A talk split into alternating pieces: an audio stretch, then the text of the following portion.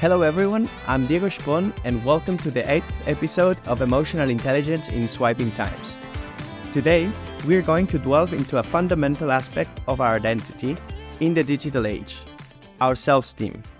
In a world where social networks can be both a mirror where we reflect ourselves as we are or a distorting lens, it is essential to learn to value ourselves in an authentic and personal way. Join me in this exercise of introspection.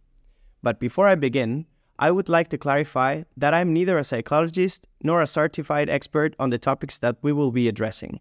However, over the years, I've spent time researching, reading, and above all, living experiences that have given me a perspective that I consider valuable. What I will share with you comes from that personal learning and reflection. I always recommend seeking professional opinions when dealing with mental or emotional health issues. Now, with that in mind, I hope you find what I'm about to share helpful. Well, let's get started. Social media gives us a window into the lives of others, showing us their accomplishments, adventures, and happy moments. But have you ever felt dissatisfied with your life after scrolling through your feed? The constant comparison with others' best moments can be a real challenge to our self esteem. Also, in this digital age, we often seek validation through likes, comments, and followers. But is this a true measure of our worth? It is essential to remember that our self esteem should not depend on external approval, but rather the opposite. To strengthen our self image in this digital world, there are a few strategies we can adopt. One of them is to practice self affirmations. These are positive reminders that help us reinforce our self esteem and remind us of our intrinsic value. For example, instead of focusing on what we don't have or what we haven't achieved, we can remind ourselves of our accomplishments, our qualities, and the things that make us unique. Another strategy is to limit our exposure to platforms that negatively affect our self image. This does not mean to abandon social media networks altogether, but being more aware of how or when we use them, and also that what we see is simply what others want to show us.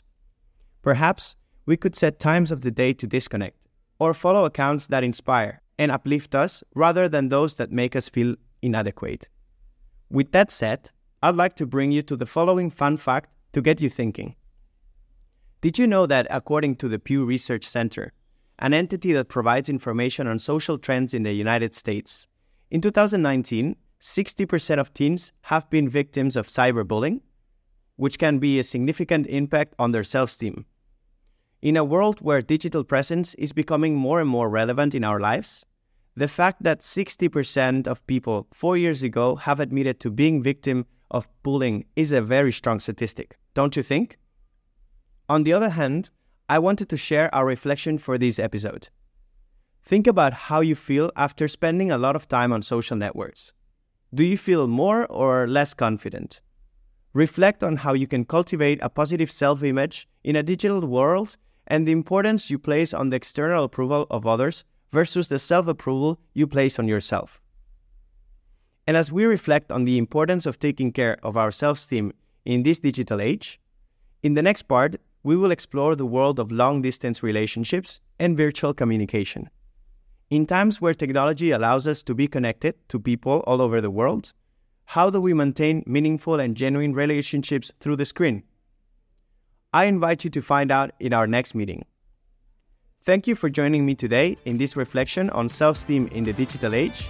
And remember, you're valuable and deserve to be liked and respected, regardless of social media standards. See you in the next episode of Emotional Intelligence in Swiping Times.